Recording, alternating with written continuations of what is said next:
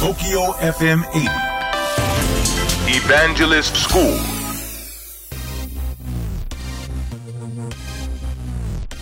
東京 FM エヴァンジェリストスクール12月10日放送分のポッドキャストをお届けしたいと思います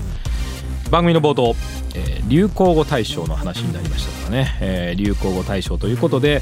えー今年はですねその、まあ、今年もなのかな神ってるという、まあ、野球から出てきた言葉ですね、えーそれ以外にも聖地巡礼トランプ現象ゲス不倫マイナス金利えーなどなど、まあ、ポケモン GO も含めてあったわけなんですけどあの今年の流行語で言われているのはあんまり口に出してないねっていうことなんですね。あの現象とかうん。なんか起きていることが流行語の対象にねまあ、選ばれちゃってるんですね。で昔は流行語大賞っていうのはあの口に出してみんな言ったもんなんですね。ところが今あまり言わなくなってきて流行語というよりもなんか流行り物になっちゃってるだけになってるような気がするんですよね。だからもっともっと私たちはやっぱり言葉を上手に使わなきゃいけないなと最近すごく思いますね、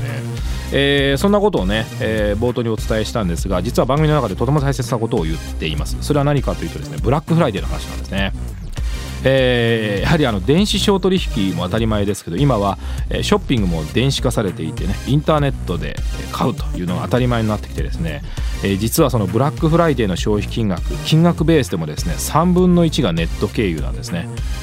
つまりもうお店で物を売る時代じゃなくなってきてるってことなんですね。これは服でありえー本でありまあおもちゃであってもそうなんですね。どんなものでもネット経由で買うということですね。まあ、そうするとね一番苦労するのは何かというと2つあるんですね、まあ、苦労というか発展するのは、まあ、想像皆さんできると思うんですけどこれから非常に期待されるのが一つは決済ですね。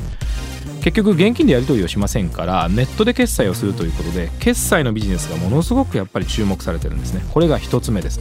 2つ目は物流です。